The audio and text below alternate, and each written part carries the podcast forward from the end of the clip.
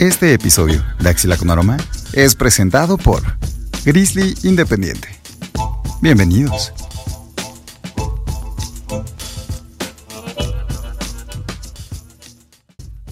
Así es, queridísimo, queridísima podescucha, estamos de vuelta en esta pues en esta emisión que acaba de empezar, más bien no estamos de vuelta, ¿no? Eh, estamos iniciando una joya porque después de 17 episodios, Axila con Aroma ya tiene patrocinador. ¡Eh! Un patrocinador. Sí. Y pues Grizzly Independiente es eh, un estudio repicudo que, bueno, pues aquí a su servidor César Zapata le ayudaron muchísimo a entender las cosas que no entendió, ¿no? Básicamente. Entonces, todo lo que suene bien es gracias a esos caballeros, todo lo que suene mal es mi responsabilidad de. es mi responsabilidad porque no sé picar botones, ¿no? No le sea esto. Eh, pero hoy tenemos invita a Daxo. Eh, está muy bien peinado, qué lástima que no lo puedan ver, pero eh, pues nada más así les voy a aventar la bomba. Él da cursos en doméstica, sí, ya se dijo, señoras y señores. Y si no está usted asistiendo, pues es porque todavía no lo conoce, así que conozcan por favor a Manu. Hola, hola, hola, muchas gracias por esa, por esa épica presentación. Y pues gracias por la invitación al programa, gracias a Grizzly por hacer esto posible. Ah. gracias a mis papás, gracias a, a, mis abuelos, por haber tenido a mis papás, y mis papás por haberme tenido a mí, y así a todo mi, toda mi ascendencia. Gracias a la revolución industrial que nos está permitiendo esto después de unos siglos. sí, totalmente. Gracias al que inventó el internet, los audífonos, a todos esos personajes que, que toda esa historia de la humanidad que culminó en que yo esté aquí con mis axilas olorosas. Sí, gracias. Sí, muchas gracias. Oye, Manu, pues cuéntanos en, las palabras que tú quieras, ¿a qué te dedicas? ¿Qué haces? Mm, siempre me gusta decir que soy un mercenario gráfico. Estudié comunicación visual, que básicamente es diseño gráfico. Tardé mucho en titularme, por lo que me me gustó más el término mercenario gráfico. Resuelvo apuros que la gente tenga que tengan que ver con el gráfico. Así como un hitman resuelve apuros que tengan que ver con apuros, yo resuelvo apuros que tengan que ver con gráfico. Y eh, también, antes me gustaba decir que soy un ilustrador de closet, pero logré salir del closet hace un par de años. Y entonces ahora también soy ilustrador. Antes solo era como en libretas y llené tantas libretas que convencí a Doméstica de que era buena idea hacer un curso sobre libretas comercial. Entonces, sí, sí, sí. Entonces, eh, pues dentro de todo lo que, dentro de esta onda gráfica, resuelvo muchas cosas con ilustración. Entonces, mis libretas son como el, no sé, como el hornito donde se cocinan esos panqués y de ahí sale mucho de lo que de lo que terminó entregando a clientes o con lo que terminó resolviendo cosas. Bueno, de ahí y de mucho de lo que les voy a hablar hoy, que son novelas gráficas y manga, pero eso ya vendrá después. Eso vendrá en un momento. Antes tengo una pregunta eh, de, chisme de, lavadero. Oye, Manu, eh, ¿te gusta el graffiti? No tanto, ¿eh? Lo noto mucho, pero no tanto. ¿Por qué no? ¿Qué tiene, qué característica de graffiti no te gusta? El estilo de ilustración. Digamos ah. como, o sea, dentro de la ilustración me gustan cosas que se parecen, que son más geométricas, un poco más abstractas, como Dexter, las chicas superpoderosas, como, ¿sabes? Como cabezas de círculo, como el logo de Sabritas.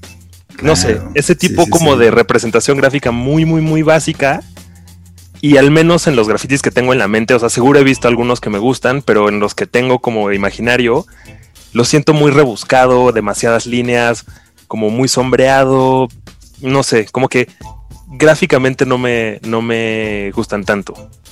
¿Pensarías que eh, el graffiti tiene, está atascado así estilo barroco o no sí. tanto? Sí. Como un, sí, como que de pronto siento que le sobran demasiados elementos. Aunque debo admitir que me gusta mucho que tienen, por ahí tienen miles de firmas. Soy muy fan como de todo el sistema de validación, o sea, como sello, firma, lacre, embosado, como, no sé, que los billetes tengan cinco formas de autentificar. Todo ese tipo como de detalles me gusta y a veces eso lo veo en grafitis.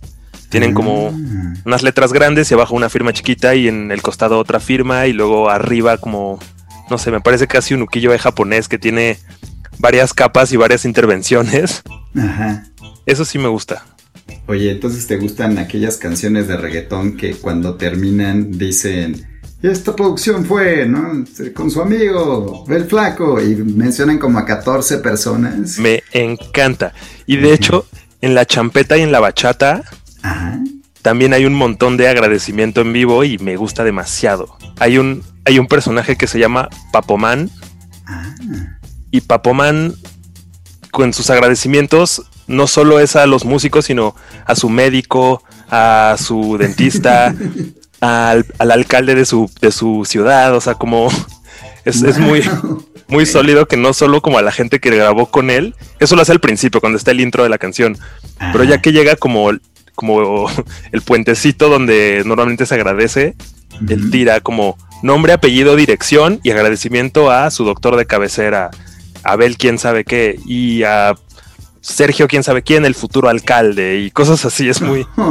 Me encanta, me encanta. Qué bueno, creo que elegimos entonces el, el episodio correcto para dar unos buenos agradecimientos al final, sobre todo a tu persona que nos echaste la mano con el logo de, de Axila Joven. Ah. Ahí nos ayudaste con el sellito, se ve re chulo, maestro. Yes. Eh, sí. Oye, ¿y qué, qué opinas de los collages? Entonces, ¿te gusta hacer collages o te gusta de, de chavalón? Casi siempre fui directo línea. Ajá. Como que mi, mi modus operandi fue más un lápiz que unas tijeras. Entonces casi siempre estuve haciendo rayas. Muy pocas veces recortando y pegando.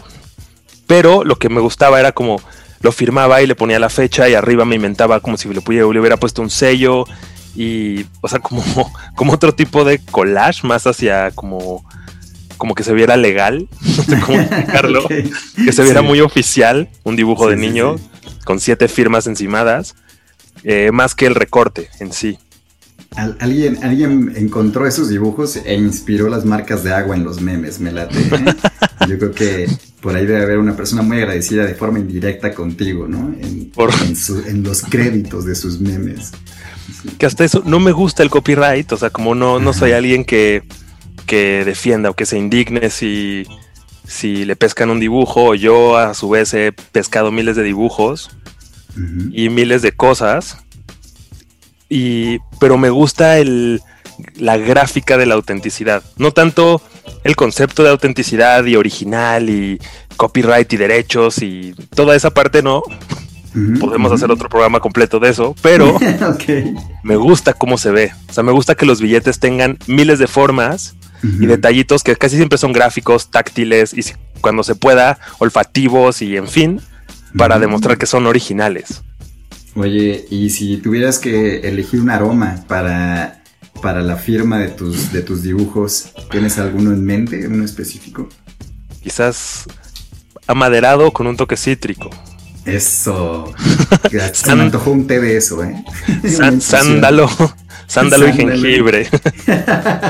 Qué específico, creo que ya lo habías pensado. es que hablo mucho con Lala sobre, sobre aromas. Perfecto. Aroma Notas- de café. notas de entrada, sí. Ah, ajá. De salida, la base, en fin. Ah, vaya. Es un tema, Sí. entonces. Me alegra. Sí. Creo que, creo que eso fue entonces lo que te motivó a, a- a- a participar en este subpodcast de confianza y familiar. eh, porque pues aquí se emiten y se expiden aromas re buenos.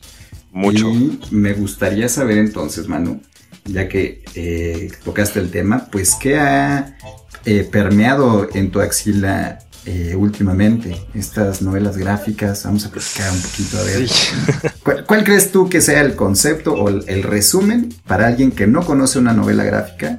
¿Cuál sería así el, el resumen? ¿Qué es una novela gráfica? Uf, esta charla la he tenido miles de veces con mis papás y tíos, Ajá. porque ellos les llaman cómics. Ah. A todo lo que ¿Y no tiene, son? A todo, a todo lo que tiene un dibujo en más de la mitad de las páginas para, pues, no sé, dicen cómics. Y la novela gráfica es o sea, no sabría cómo definirla, pero para mí, o sea, por ahí hay alguien que sepa más y seguro va a decir, charlatán, Zapata, te engañó. Sí, Pero bueno, estoy hablando desde un lugar 100% empírico y mío. Para mí la novela gráfica, a diferencia del cómic, tiene de pronto temáticas mucho más novelas. Ah. Menos superhéroe, menos... O sea, sí, hay muchas que son ficción, sin embargo, está abordada más desde, desde un relato mucho más fino, detalles, interacción humana, más que una proeza. Obviamente hay novelas gráficas de superhéroes, en donde ya no solo es como la capa salvar al mundo y perder a la chica, sino como un montón de entramados más humanos. Ah, ok. Y, y usualmente son tomos. Sé que ahora también los que son muy de cómic van a decir, pero también hay cómics gigantes, pero las novelas gráficas usualmente son tomos mucho más grandes. O sea, un cómic probablemente es un booklet, que booklet es algo que tiene dos grapitas y a lo mejor tiene 48, 56 páginas. Y una novela gráfica, como una buena novela, quizás es 100 páginas, 200, 600. La última que leí eran tres tomos, cada una de 1200 páginas. Ah, vaya. Y bueno, después ahondaremos en, ajá, en ese en ese tema, sobre todo porque me preocupa tu espalda, ¿no? Cómo transportabas esos, esos volúmenes. Ah, axila, hasta el codo con aroma, sí. Un ángulo de 90 grados con respecto al hombro, porque tenías, sí, sí, sí, un, varios tomos. muy grande. Eh, ¿Y alguna novela gráfica que tengas a la mano el día de hoy? Pues voy a justo voy a hablarles de la primerita que me embrujó. Órale. Ok. Yo también pertenecía al mundo de si tiene monos es cómics. Y estaba clavado con superhéroes, Power Rangers, Tortugas Ninja, en fin, todo ese mundo me encantaba y desde niño siempre lo leía, lo dibujaba y lo, en fin, era mi mundo. Toda mi lectura pasaba por ahí. Y en un viaje en una librería, me perdí, o sea, estaba viendo libros de diseño, que era lo que yo creía que me gustaba más. y de pronto me perdí como entre secciones y encontré un libro que se veía como un libro, un lomo grueso, pasta dura, papel de adentro muy gruesecito, que estaba ilustrado por todos lados, lomo ilustrado, portada ilustrada, en fin, estaba lleno de dibujos que no ninguno tenía capa. El dibujo es un tipo en un taxi. Entonces me llamó mucho la atención, no sabía si era esos libros engaño donde la portada es increíble y lo abres y es puras letras. No engaño, pero bueno. Cuando estás, cuando estás chico, ¿no? Y dicen, a ver, este chamaco tiene que empezar a leer, te dan algo con imágenes y adentro en carta 2000. Sí, y es como, ¡Ah! me mintieron. Pero bueno, lo abrí y, oh sorpresa, no era mentira. Cada una de las páginas estaba ilustrado finísimo y tenía, tenía el elemento cómic, que son viñetas, es decir, líneas blancas entre cada imagen, y las va siguiendo como de izquierda a derecha, de arriba a abajo, o como se lee, pero son imágenes. Y la forma en la que estaba dibujada me, me voló la mente, pero como estaba de vacaciones no tenía tanto dinero. Entonces regresé casi, no sé, los siguientes siete días a leerlo a escondidas. ok. serías un gran, un gran ladrón hormiga en Walmart. Así, leerlo de a poquitos.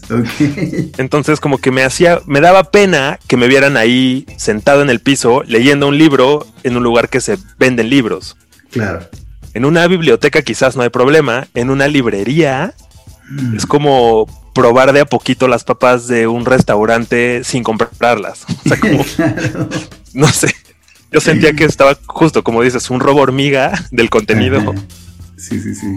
Y al final del viaje logré apretar tanto mi, mi, formato de viaje que sí me pude comprar ese libro. Y fue como la primera novela gráfica que pesqué. Y a partir de ahí, uno ve atrás y se fija quién lo publicó, quién es este personaje. Y nada, es como cuando en los juguetes veías atrás los que te faltaban de la colección. Claro. Entra a internet y haz de cuenta que nada, siguiente episodio. Como perfecto, Ya todo era nuevo. Y en específico, esta esta chica, Rutu Modan, que es una chica eh, de Israel, la forma en la que dibuja me, no sé si me marcó, pero sí me inspira muchísimo el nivel de detalle al que llega cuando dibuja, o las cosas en las que se fija, o cómo sus personajes hablan, en, no sé, me parecen muy humanos. Y me gusta mucho. Increíble. Oye, Manu, antes de que ahondemos un poquito más en, este, en esta novela gráfica, nos vamos a ir a corte, pero para siempre dejo una pequeña tarea de, durante el comercial y la pregunta es, ¿cuál es el tema que más te llame la atención en una novela gráfica? ¿Sale? ¿Cuál es el tema? Ahorita la, lo platicamos y nos vamos a corte. Ya volvemos.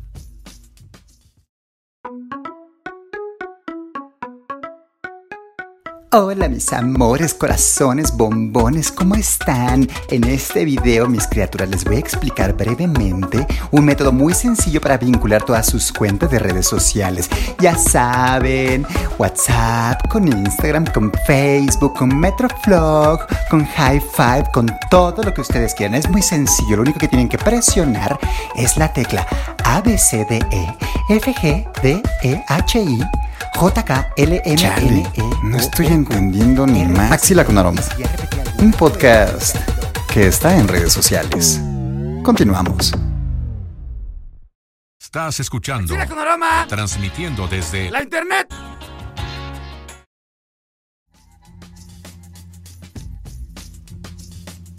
Ahora sí estamos de vuelta, no como al inicio que ahí, ahí se me cuatrapeó, ¿no?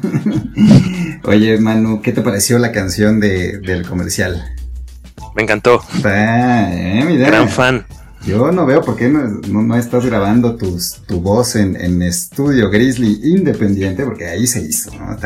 si les gustó, márquenle, si no, pues sí también, ¿no? no puedo hacer nada. Excede tu jurisdicción, Así claro. Es. Oye, Manu, entonces nos quedamos en, en una pregunta de tarea que era acerca del tema que te, que te parezca interesante en una novela gráfica. ¿Qué pensaste, compadre? ahorita estoy bastante no sé si clavado, o sea, decir estoy bastante clavado, a veces me cae gordo escucharme a mí mismo pensar que digo eso, pero lo que más estoy disfrutando ahorita es terror. Y un, un terror medio específico que, según el internet o según recuerdo, se llama terror autoconclusivo, en el cual no hay, como que no te explican de dónde viene esa amenaza o ese miedo y se queda abierto. Son historias muy chiquitas, como de que no es tanto terror lo que sientes, sino un poco más como ansiedad. Ah. Y son historias de dos, tres páginas muy rápidas y la escena empieza con un personaje que ya está haciendo algo, que no tiene nombre, que no importa cómo, por qué está haciendo eso, o sea, lavando los platos, barriendo, caminando, le sucede algo medio paranormal, medio de terror, medio monstruoso y no concluye. Al personaje medio no le pasa nada, no, solo es como te siembran como esa ansiedad de no sabes cómo llegó ese monstruo, sombra, como infección, cualquier cosa que le pase y no sabes si se le quita. Ah, qué horror. sí, está. O sea, muy estresante, ajá. Son, son cuentitos como muy cortos. Eso es en manga.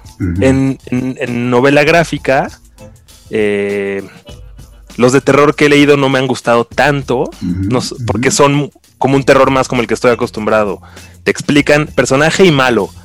Pasan cosas y te explican cómo termina el personaje y el malo. Entiendo. Y me gusta de, este terror autoconclusivo que no, que no sabes, que te vas a dormir sintiendo que no sabes, que pudo haber pasado lo que sea, que te puede pasar a ti. Exacto, creo que eso es lo, lo, espantoso de una historia de, ese estilo, ¿no? Que bueno, pero ¿qué pasó? Es como una noticia a medias. Y te genera esa empatía, pero de la mala, ¿no? Sí. Y como se leen muy rápido, perdón, como se leen muy rápido, es muy fácil pasar varias son como episodios muy cortitos, por así decirlo. O sea, no es un libro que te, que te deje como tenso, sino en, no sé, un segundo, dos segundos, pasas las tres páginas y es como, ¡Ah! ¡qué terror! qué, qué, qué, qué mello. Oye, Manu, eh, entonces nos platicabas de esta novela gráfica, pero ya no me acuerdo si, si mencionaste el nombre y la autora. La, novela gráfica se llama Exit Wounds, o en español los derechos los tiene Astiberri y se llama Metralla. Órale, ok. Y la autora se llama Rutu Modan, R-U-T-U, Modan como M-O-D-A-N. Es, la novela sucede en Israel, entonces también la forma en la que está contado en Tel Aviv entonces es un taxista en Tel Aviv y cómo dibujan las calles, cómo dibujan los semáforos. Él escucha mucho la radio, entonces siempre está clavado con cosas de la radio, está el periódico. En fin, como que hay muchos elementos de la ciudad que influyen en la historia. Y también eso me embrujó mucho. Yo estaba acostumbrado a que las cosas que leía sucedían en las alcantarillas de Nueva York, en Angel Grove contra Rita Repulsa, en fin, como sucedían en lugares que no tenían mucho contexto y que al final medio no importaba el lugar, importaba el conflicto. Y aquí el lugar sí juega un rol importante y en todos los libros de Rutu Modan, el lugar es algo que, importa. Y eso creo que fue lo que me, me conquistó.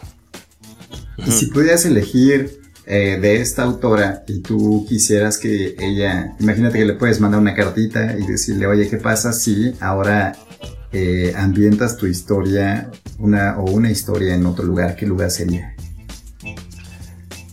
Me gustaría ver cómo, cómo pondría la Ciudad de México. Ah, ok. O sea, me interesaría mucho poder comparar los referentes que yo tengo de una ciudad, que es la Ciudad de México, con los que alguien más pueda tener. De hecho, hay una novela gráfica, no me gustó tanto, pero es de una autora norteamericana que vive en la Condesa durante un año e hizo una novela que se llama La Perdida. Y todo sucede en la Condesa, Parque México, Parque España, Ámsterdam, cómo se junta, cómo los primeros tacos que come, en fin, todo su, su interacción con la ciudad. Y me gustó que describe la ciudad, y hay muchas cosas que yo conozco. En sí la historia no me gustó tanto porque es como como medio un diario, medio biográfica, no sé, como un sesgo, un sesgo un poco criticón a la ciudad que tanto me gusta, pero en, general eh, sí me gustó eso. Me gusta cuando algo puedo hacer comparación, como puedo encontrar ciertas, ciertos puntos en común o en contra de, algo. Ya, perfecto. Has tenido eh, tú la oportunidad de de dibujar alguna parte de la Ciudad de México que es, bueno, la Condesa y la Ciudad de México. La Condesa está, es una parte para aquellos que nos escuchan de otro lugar, eh, por ejemplo, ah. de, otro país. Eh, la Condesa es una zona en la Ciudad de México y está cerca del centro, digamos. Y eh, tú has tenido oportunidad o te has dado a la tarea de hacer alguna representación de alguna zona de la ciudad. No, casi no casi todo lo que dibujo en mis libretas es más bien personajes, no ah, tanto lugares. O sea, dibujo como, como caras, manos, como monos y no tanto los, los entornos. Pero ahora que lo mencionas, qué ganas de irme a dibujar lugares. a ti, si te gusta mucho la parte de, de líneas sencillas, ¿qué es lo primero que dibujarías? siempre empiezo por las orejas. Ah, ok. Desde niño. O sea, son esas cosas que mis papás cuentan cuando hablan de cómo dibujo. No sé por qué siempre dibujo las orejas y de ahí ya el resto del personaje. Qué chistoso. Qué interesante. no sé bien por qué. a lo mejor eh, es porque eres un buen escucha. Ah, ¿qué tal? Eh? Puede ser. Sí. Oye, y si fuera entonces un dibujo de la ciudad, ¿por dónde empezarías? ¿Cuáles son las orejas de la ciudad? ¿Cuáles son las orejas de la ciudad? No sé, quizás em, por lo general después de pensarlo mucho empiezo por las orejas porque enmarcan la cara. Ah. O sea, como que enmarcan la cabeza y eso me da como los límites de qué tan ancha o qué tan delgada es la cara. Quizás empezaría por mis límites izquierdo y derecho de la ciudad, o sea, hasta dónde voy de este y oeste de la ciudad. Ah, muy buena idea. No, sé, no sabría bien cuáles son. Tendría que pensarlo un poco más, porque a veces me, me norteo en cuestión de, qué es el norte, digo, qué es el este y qué es el oeste de la ciudad. Está muy chido. No entiendo bien. Oye, entonces cuando has hecho alguna vez en algún cartel que diga felicidades, entonces nunca se te acaba el espacio cuando empiezas con Felici y de repente pones Dades así en chiquitín porque se te acabó. Muchas veces me pasaba, pero ponía la F y la S y de pronto de ahí empezaba a construir hacia Sí. adentro y son las letras del centro que me quedan feas. Pero creo que es un, O sea, un- como- un buen efecto, ¿no? Así como un zoom. Sí. Sí, como un punto de fuga, Exacto, como de letras que se van como... Pero sí, como que siempre, siempre me gusta limitar las hojas. Como ver hasta, hasta dónde va a terminar como la hoja o la cara o, o así Buenísimo. cuando dibujo. Sí, claro, buenísimo, bueno. Oye, y si no me equivoco, tienes por ahí otra lectura contigo. Eh, Otro librito, otro sí. librito. A ver si nos da, tenemos unos minutitos para dar una pequeña introducción y que el escucha se dé un chapuzón. A ver, cuéntanos. Este es manga. Ajá. Y manga es como la novela gráfica, cómic, representación japonesa. Sí. Y el, me obsesioné porque también muchos de los libros me gustan por cómo me los encuentro. Ujú. Me parece que es como no solo la sugerencia, en fin. Este me lo encontré en una casa de cómics que visitaba constantemente y estaba en una caja de ofertas como medio abandonado, tiene una esquina rota y en fin, es la portada es una especie de collage, ahora que lo mencionas, un collage de muchas escenas del libro en sí y se llama Blackjack y el autor es Osamu Tezuka. Para los que les gusta el manga, seguro ubican a Osamu Tezuka. Para los que no, es el Walt Disney japonés. Ah, Basically. El, el más, más Él dibujó, popular. él dibujó Astro Boy Ok. y él dibujó, él es quien hizo la adaptación de Hamlet a personajes del libro de la selva y se llama Kimba the White Lion y de ahí Disney sacó el Rey León, en fin, como que es un, un personajote en la animación japonesa. Estudió medicina, pero para pagarse la carrera de medicina vendía sus dibujos. Y cuando terminó la carrera se dio cuenta que era famosísimo por los dibujos que hacía, entonces nunca ejerció, pero siempre se quedó muy clavado con la medicina. Entonces este personaje, el doctor Blackjack, es un cirujano, el mejor que existe en el mundo, pero no tiene licencia. Entonces todas las cirugías que hace son ilegales, Ah, qué, qué loco. pero a la vez todo el mundo necesita de sus servicios porque es un genio. Claro. También es un, un personaje muy lúgubre porque de niño lo atropella un, un camión y tiene un montón de cicatrices todo el cuerpo. Y en específico, la mitad de la cara, la mitad superior de la cara, es de piel negra. Se la dona a su mejor amigo, Ah, que es un niño negro, y tiene, digamos, el ojo derecho y como toda la parte de arriba de la cabeza de piel negra, y el resto es como pieles como de, de él mismo, como injertos. Entonces está medio entre quemado, cicatrizado y un cacho de otro color. Entonces es un personaje muy lúgubre, muy como oscuro. Y tiene un abordaje muy similar a Doctor House Ajá. es medio grosero, sabe todo y termina resolviendo el caso al mismo tiempo que él aprende una lección. Una pequeña moraleja, como- ok. Sí, como que él es un poco menos horrible como humano, aprendiendo de cómo resolvió la vida de alguien más.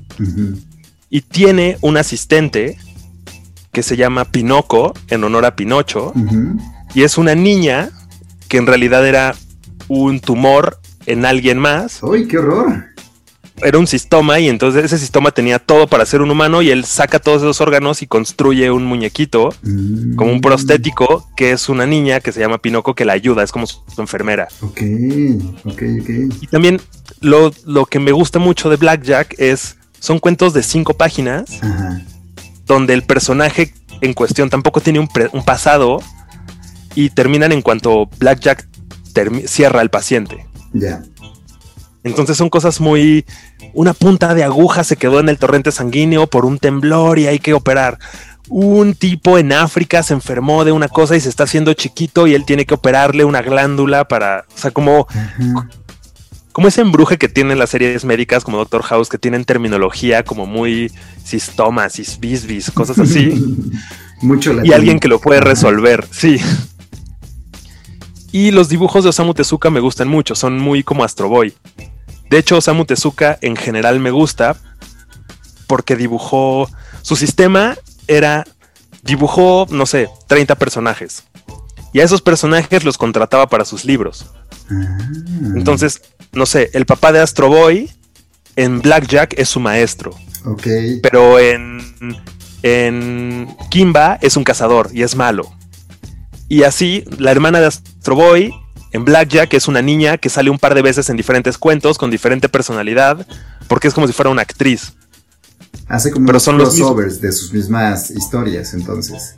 No tanto crossover, sino que contrata a su mismo dibujo y se hacía unas tablas de contratación, como voy a contratar a este señor para que ahora actúe de cazador y para que ahora actúe de científico y para que ahora actúe de médico. Y se llaman diferente, Ajá. tienen personalidades diferentes, como un actor, como ver a, a, no sé, a Ben Affleck de Batman y luego ver a Ben Affleck de Gone Girl y no Sí, es sí, que sí. sea Bruno Díaz con esa esposa o ese señor siendo Batman, sino, Es un actor. Es un actor que interpreta dos papeles diferentes. pero en este caso son dibujos. Órale. ¿Qué, qué? Astro Boy a veces sale en dos, en dos cuentos de Blackjack también como un personaje que no es Astro Boy. Ujú. Como nada, su papel es un niño que se accidenta y en el otro es el hijo de un rico que quiere que salvar a su papá. Y por eso me, me gustó mucho. Creó su, su propio Hollywood, ¿no? Ahí en, para las historietas contratando sus propios personajes. Sí, su Star System. Qué, qué, qué, qué interesante, qué interesante. Oye, Manu. Y- ajá, ajá. dime. Sí, sí, sí. No, bueno, solo iba a decir que Adelante. tiene libros, tiene material para aventar para arriba. O sea, es de los autores más prolíficos que conozco. Y creo que eso O sea- te obliga a regresar a otra emisión de, de Axila con Roma porque se nos está acabando el tiempo y... Buh. Buh, sí, creo que aquí valdría la pena agregar un abucheo de "Buh, poco tiempo. Pero si no, pues este nuestro spam de atención se pierde, ¿no? Porque ya 15 minutos más de- Estoy contigo. nos, nos rompemos. Eh, pero te quiero agradecer te eh, y, y comprometer aquí enfrente del auditorio a que regreses. Que regreses y nos cuentes otras historias. Eh, 100%. pues resulta que tenemos redes sociales en Axila con Aroma, ahora ya estamos en Facebook y en Instagram, así que búsquenos y si no nos busca, pues no nos busque, ¿no? Básicamente. Y también estamos en Spotify y en YouTube, así que eh, apriete eso de la campana y suscríbase o creo que lo demandan, creo, ¿no? Algo así. ¿no? Y ahorita que es, es como tener INE y no votar, ahorita que estamos en época cercana a elecciones, Claro. pero bueno. Sin más, Manu, te agradezco por tu tiempo y Gracias a ti por la invitación. y nos vemos. Y por esta charla tan amena. Sí, sí, sí. Mira, con un tecito, creo que estás por ahí con un pequeño mate. Un cafecito. Eso. Pues sin más, su presentador se despide. César Zapata, out. Bye. Nos vemos. Cuídense. Bye bye.